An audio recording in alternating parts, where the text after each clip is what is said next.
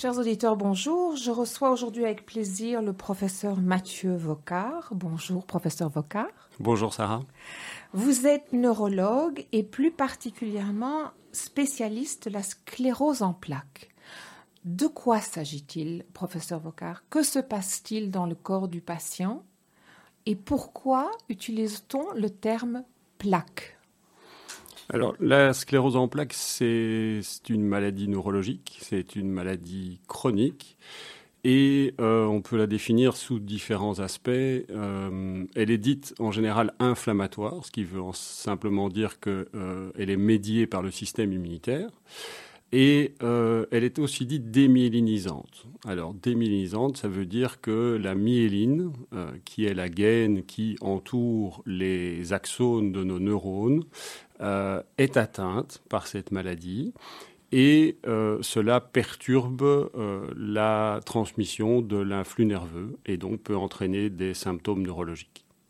Vous aviez mentionné, lorsqu'on a préparé cette, rencontre, que c'était un peu comme un fil électrique, un câble électrique défectueux. Oui, c'est la métaphore qu'on utilise habituellement. On, visualise le câble électrique avec son, fil de cuivre, qui peut être l'équivalent de, l'axone. Et euh, la gaine de ce fil électrique, euh, ça serait dans ce cas-là euh, la myéline. Alors on comprend aisément que si la gaine souffre, si elle est atteinte, si elle est abîmée, eh bien l'information électrique passe moins bien, voire même il y a des courts-circuits. Et ce court-circuit, entre guillemets, ben, c'est le symptôme neurologique qui peut apparaître. On parle, quand on parle de la sclérose en plaques, d'une maladie auto-immune. Qu'est-ce qu'une maladie auto-immune et qu'est-ce qui provoque une maladie auto-immune? C'est la grande question. Euh, il y a plusieurs maladies auto-immunes. Euh, le diabète de type 1, par exemple, la polyarthrite, la sclérose en plaques en est une autre. Et euh, l'ensemble de ces maladies partagent euh, le même type de cause, c'est-à-dire qu'à un moment donné de la vie, parfois on sait quand et parfois on ne le sait pas, euh, à un moment donné de la vie, le système immunitaire qui est fait pour nous défendre contre les agressions extérieures, de manière aberrante, va se retourner contre nos propres organes, contre nos propres antigènes. Et à ce moment-là, cette réaction immunologique aberrante entraîne la destruction bah, du cartilage dans la polyarthrite ou de la myéline dans la sclérose en plaques. Donc c'est une réaction aberrante du système immunitaire. Qu'est-ce qu'un antigène? Vous venez d'utiliser ce terme. Qu'est-ce qu'un antigène? Un antigène, c'est une, une molécule qui va être reconnue par le système immunitaire. Alors typiquement, euh, et pour faire simple, en immunologie, on distingue les antigènes du soi de tout ce qui est le non-soi. Le soi, c'est nos organes, c'est évidemment tout ce qui doit être toléré, qui ne doit pas être détruit. Et le non-soi, ça va être tout ce qui doit être détruit par le système immunitaire, c'est-à-dire par exemple euh, les virus, les bactéries ou les tumeurs. Et dans le cas de la sclérose en plaques, pourquoi le système immunitaire se met-il en mode destruction? On ne le sait pas exactement puisque la cause de la sclérose en plaques reste à l'heure actuelle euh, inconnue, euh, mais on pense qu'à un moment donné de la vie, on a rencontré, en tout cas les patients qui développent une sclérose en plaques, ont rencontré un virus ou une bactérie, probablement un virus, dont la structure euh, ressemble, on parle de mimétisme moléculaire, à la myéline. Et donc ça induirait une erreur du système immunitaire qui à ce moment-là reconnaît la myéline comme étant étrangère. Alors on a des suspects, on n'a pas encore exactement l'agent causal, mais on a des suspects, comme par exemple le, virus de la mononucléose infectieuse, le virus Epstein-Barr, qui est très très très probablement impliqué à un moment ou à un autre. On pense qu'il s'agit d'une condition nécessaire, pas suffisante, mais nécessaire au développement de la sclérose en plaques. Une petite question. Quand on a la mononucléose, on est surveillé par le, médecin pour éventuellement dépister un début de sclérose en plaques ou on ne fait pas du tout ça et quand ça arrive, ça arrive? Non, on ne le fait pas. Premièrement, parce que beaucoup de gens font la mononucléose de manière tout à fait asymptomatique, donc ne s'en rendent pas compte. Euh, et deuxièmement, parce qu'il n'y a qu'une personne sur 900 qui fait une mononucléose qui va in fine développer une sclérose en plaques. Donc c'est pour ça que je parlais de conditions nécessaires mais pas suffisantes. Donc euh, c'est pas quelque chose qui se fait et d'ailleurs ça n'aurait pas de rentabilité d'un point de vue euh, point de vue économique euh, ni préventif. Mais en revanche, il est possible que dans un futur relativement lointain on puisse peut-être faire de la médecine préventive via une, prévention de ces infections à EBV. Est-ce que vous savez nous expliquer si il y a un facteur d'hérédité? Si quelqu'un dans la famille a présenté cette pathologie, est-ce que les descendants doivent surveiller cet aspect? C'est une question très souvent posée par les patients.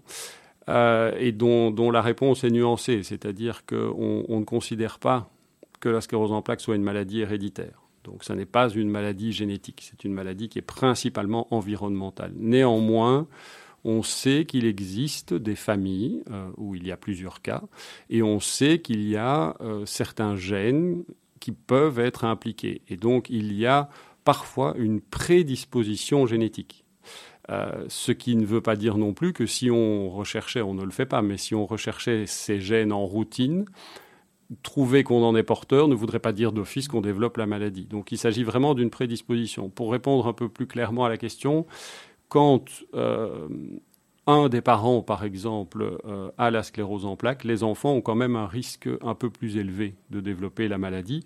Ce risque reste faible mais la fréquence augmente. Donc on, peut parler de prédisposition génétique. Combien de personnes en Belgique souffrent de cette pathologie? Environ 12 000. Et le chiffre a tendance à croître au cours de ces dernières années. Vous avez une explication pour cette croissance subite? Une des explications, c'est le diagnostic de plus en plus précoce. Donc, c'est une maladie qu'on diagnostique mieux et qu'on diagnostique de fait plus. Après, on observe dans nos pays, euh, quand je dis nos pays, c'est les pays industrialisés, euh, les pays occidentaux, les pays du Nord dans l'hémisphère Nord, on observe une, augmentation globale euh, du nombre de pathologies auto-immunes et la sclérose en plaques en fait partie. Donc il y a probablement aussi un effet environnemental là-dedans. Vous pouvez un petit peu expliquer ces facteurs environnementaux qui provoquent la maladie? De quels facteurs s'agit-il? Alors on parle de facteurs de risque, donc on ne parle pas de facteurs causaux, on parle de facteurs de risque. Euh, un des principaux, euh, c'est la carence en vitamine D. Donc, il y a eu des études épidémiologiques assez, claires qui ont établi le lien entre carence en vitamine D et apparition de sclérose en plaques. Il faut savoir que dans nos pays, en Belgique par exemple, la plupart des gens sont en carence en vitamine D. Euh, l'autre aspect qui est directement relié à la vitamine D, c'est la latitude. Donc c'est une maladie beaucoup plus fréquente dans les pays du Nord, dans l'hémisphère Nord, et dans les pays du Sud, dans l'hémisphère Sud. C'est-à-dire que plus on se rapproche de l'équateur, moins il y a de cas. C'est un tout petit peu à nuancer, par le fait que euh, proche de l'équateur, ben, il y a moins d'IRM, donc on diagnostique probablement moins la maladie. Mais clairement, la latitude est un facteur de risque. Après, euh, d'autres facteurs de risque sont par exemple le fait d'être une femme, le fait d'être un adulte jeune, puisque c'est une maladie qui en général se diagnostique entre 20 et 40 ans, et euh, le fait d'être caucasien blanc. C'est aussi euh, un facteur de risque. Donc ça, c'est le profil type que vous nous décrivez là? Et vous m'avez parlé en parlant des différents pays vous avez parlé d'une étude qui a été réalisée sur les migrants. Est-ce que vous pouvez un petit peu détailler l'objet de cette étude et les résultats qui en émanent? C'était assez intéressant puisque euh, on, voit euh, l'impact de l'environnement sur cette maladie, puisque c'est une étude qui a étudié les, migrants noirs africains et leur âge de migration aux États-Unis. Et donc on voyait que euh, si la personne émigre aux États-Unis après la puberté, euh, eh bien, le risque de sclérose en plaques reste relativement faible. Donc, c'est comme s'il y avait une sorte de protection qui était acquise. Et à l'inverse, les euh, populations migrantes qui ont migré avant l'âge de la puberté augmentent, voient leur risque de sclérose en plaques augmenter, comme si là, l'impact de l'environnement devenait euh, prépondérant. Donc c'est très intéressant de, voir ces études de migration de population et l'impact que, l'âge de migration a sur le risque de développer la maladie. Une question peut-être naïve, est-ce que ce ne serait pas intéressant d'envoyer ces jeunes qui débutent avec cette maladie en Afrique Est-ce que ça ne peut pas inverser le système? C'est probablement à ce moment-là trop tard, parce que à partir du moment où on diagnostique la maladie, on sait qu'en général elle est présente depuis fort longtemps, on ne peut pas dire combien de temps, mais elle, ne débute pas le jour des premiers symptômes. Et donc euh, le, phénomène est probablement déjà enclenché.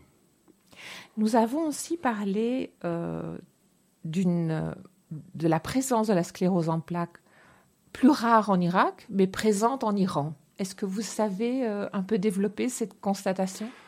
C'est une, observation épidémiologique. Euh, et en effet, on, est dans une zone euh, du globe où, a priori, la fréquence de sclérose en plaques n'est pas estimée trop importante.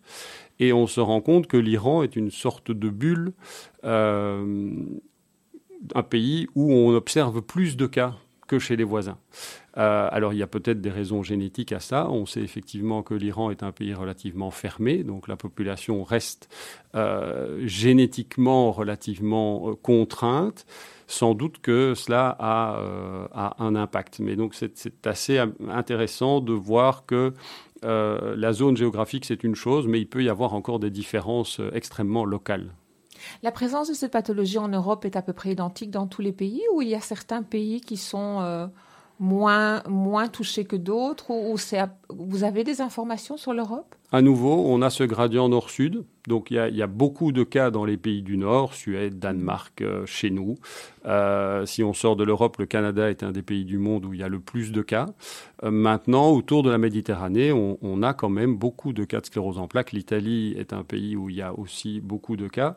Et si on, traverse la Méditerranée et qu'on arrive au, au, nord de l'Afrique, on se rend compte que ces populations ne sont pas du tout épargnées et qu'avec la les progrès qui ont été faits en termes de détection et en termes de disponibilité des IRM, on se rend compte qu'au Maroc, par exemple, on diagnostique relativement beaucoup de cas de sclérose en plaques par rapport à ce qui était estimé initialement. Pourtant, il n'y a pas de problème de vitamine D au Maroc A priori, non. Mais donc, euh, donc ça reste un mystère quand même. Ça reste un facteur, ce n'est pas le seul. Alors, est-ce que vous pouvez expliquer, quand, quand vous observez un jeune patient, qu'est-ce qui a amené ce patient vers vous Qu'est-ce qu'il a ressenti? Quels sont les symptômes, les premiers symptômes observés? Ça, c'est quelque chose qui est extrêmement compliqué parce que, euh, et c'est ça qui rend la chose relativement difficile, les, patients peuvent très vite se reconnaître dans la sclérose en plaques. Puisque quand vous regardez euh, sur Internet ce qu'on fait habituellement, eh bien, euh, la sclérose en plaques, ça donne de la fatigue, symptômes extrêmement généralisés. Ça peut donner des picotements dans les membres, c'est de nouveau extrêmement fréquent. Euh, et donc on se reconnaît vite. Maintenant, euh, si on, veut euh, dégager les symptômes qu'on rencontre le plus fréquemment sans que ce soit absolument relié à une sclérose en plaques, il y a les faiblesses motrices. Donc les troubles de la marche par exemple, ou la paralysie ou la parésie d'un membre, d'un bras par exemple, les troubles de l'équilibre, les troubles de la vision qui sont souvent cités, ce qu'on appelle la névrite optique, donc quelqu'un qui subitement, euh, relativement brutalement, va avoir un voile noir ou un voile flou devant un des deux yeux.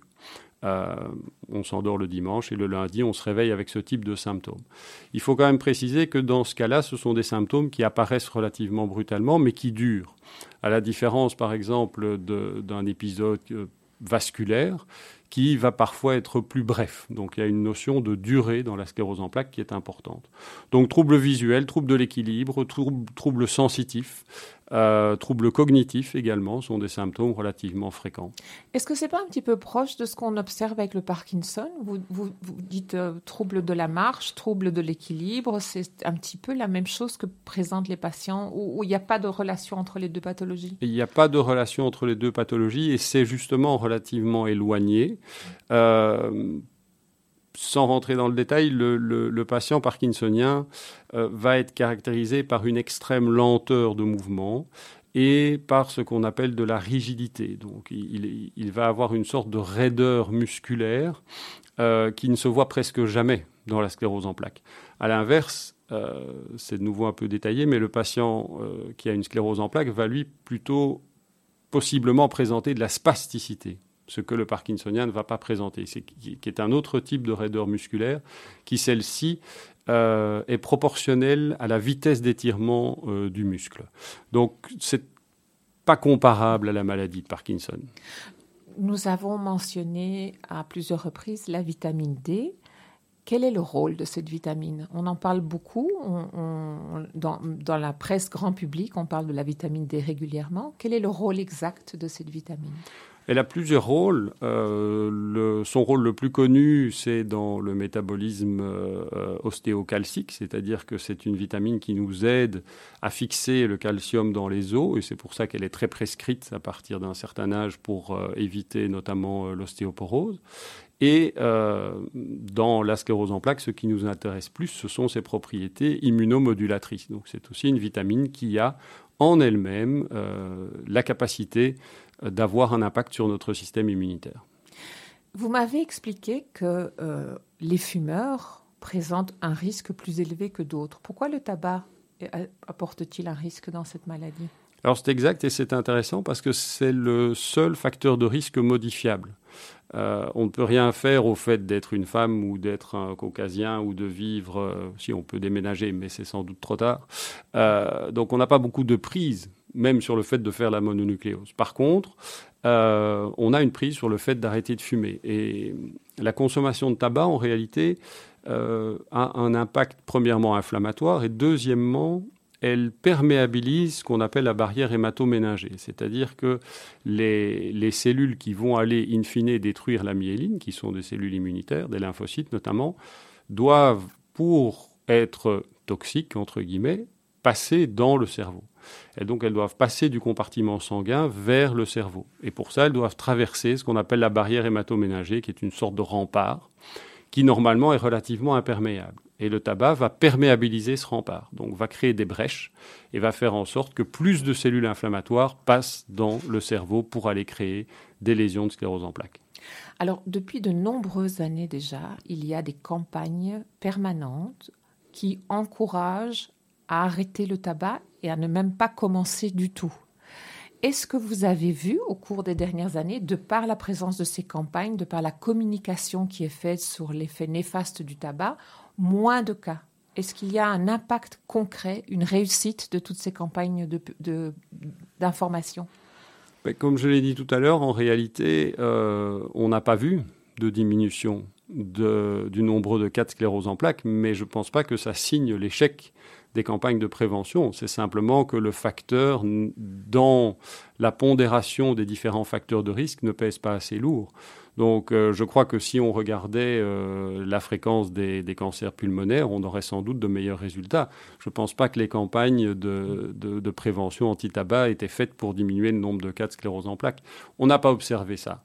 Euh, néanmoins, on a vu par des études qui ont comparé les populations qui continuaient à fumer euh, avec des populations qui arrêtaient de fumer, on a vu un bénéfice de l'arrêt du tabac uniquement d'un point de vue neurologique.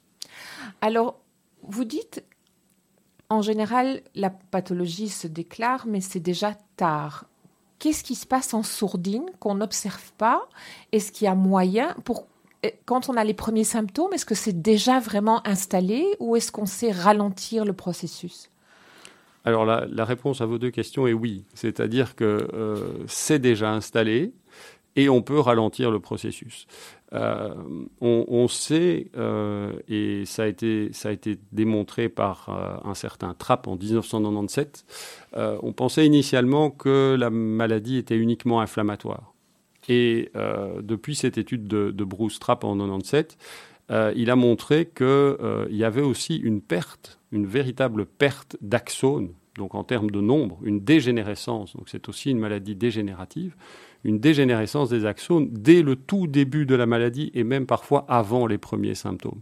Donc il y a un mécanisme, ce fameux mécanisme qu'on cherche et dont on n'a pas encore euh, élucidé le, primum movens, il, y a un mécanisme inflammatoire qui se passe bien avant les premiers symptômes et il y a une perte de neurones bien avant les premiers symptômes. Et euh, est-ce qu'on peut ralentir? Oui, on peut ralentir, et surtout au début de l'évolution de la maladie, quand la maladie est très inflammatoire, car nos traitements à l'heure actuelle sont principalement des anti-inflammatoires au sens immunologique du terme. Je ne parle pas ici des antidouleurs euh, qu'on connaît tous, euh, mais donc c'est tôt qu'il faut agir, parce qu'on sait que plus on agit tôt, plus on a un impact à long terme. Quel était l'âge de votre plus jeune patient? C'est exceptionnel et c'est pas quelque chose qu'il faut retenir, mais c'était euh, une patiente de 6 ans. Le plus jeune diagnostic, euh, la patiente, euh, la, jeune fille avait 6 ans, euh, et mon diagnostic le plus âgé, 74 ans. Mais voilà, ça sont des exceptions, et à cet âge-là, il faut être extrêmement prudent quand on pose ce type de diagnostic, parce qu'il y a beaucoup de diagnostics différentiels bien plus fréquents. Comme par exemple les leucodystrophies, par exemple, des, des maladies métaboliques, euh, des, choses comme ça, et, qui peuvent parfois, en, certains aspects, ressembler à la sclérose en plaques. Ce qu'il faut retenir, c'est que c'est vraiment une maladie de l'adulte jeune, euh, entre 20 et 40 ans. Est-ce que vous savez nous dire si l'alimentation joue un rôle? Est-ce qu'il est conseillé de faire un régime particulier? Est-ce que certains aliments l'acidité, quel que soit le paramètre de l'aliment, influencent, peuvent ralentir ou provoquer au contraire des crises, des poussées de sclérose en plaques? On en a déjà vu un qui est la vitamine D. Donc il est certain qu'au niveau de son régime, euh, avoir un apport suffisant en vitamine D est, très certainement une bonne idée. À côté de ça, euh, il n'y a rien en termes de régime euh, qui est démontré dans des études suffisamment sérieuses un réel impact sur le devenir ou sur l'apparition de la maladie. ça, c'est la réponse courte. Si on veut détailler un petit peu, il existe néanmoins certaines petites études, très souvent chez l'animal, donc chez la souris, c'est pas la sclérose en plaques, hein, donc il faut garder cette, cette petite réserve. Euh, avec différents, aliments, euh, comme par exemple le curcuma qui a des propriétés antioxydantes. Alors on, en a fait beaucoup de choses et, on va souvent trop loin, mais voilà un, aliment qui est potentiellement quelque chose de bénéfique. Euh, d'autres aliments riches en antioxydants, comme la myrtille par exemple, peuvent être intéressants. le fait de manger peu salé, de réduire sa quantité de sel est sans doute également une bonne idée. Là aussi, on a quelques études qui montrent, d'un point de vue global, que le régime hypersodé, ça a été montré aux États-Unis, augmente un petit peu la, fréquence de, des maladies auto-immunes et notamment de la sclérose en plaques. Euh, quoi d'autre euh, Les fruits secs. Les fruits secs comme les noix, les noisettes, les amandes, non salées évidemment, sont probablement également une bonne idée. Maintenant, de nouveau, il y a des gens qui vont un peu loin, qui proposent des régimes curatifs euh, à base de ces aliments ou bien à base de, de régimes préhistoriques ou des choses comme ça qu'on lit beaucoup à l'heure actuelle. Ça, c'est aller trop loin. Je ne suis pas en train de dire qu'il faut consommer ces aliments matin, midi et soir, mais équilibrer un peu son alimentation, mettre des petites touches de, de ces choses-là qui sont potentiellement intéressantes, eh bien, c'est sans doute une bonne idée. Est-ce que l'alcool est une mauvaise idée, par contre? L'alcool est très probablement une mauvaise idée. Maintenant, il n'y a, il n'y a pas de, de, je dirais, d'études fortes pour dire que c'est plus ou moins délétère, mais certaines, euh, certains papiers vont dans ce sens-là. Donc, comme pour le reste, euh, l'alcool, c'est pas nécessairement une bonne idée, mais c'est pas non plus à proscrire absolument. Il faut le consommer avec modération.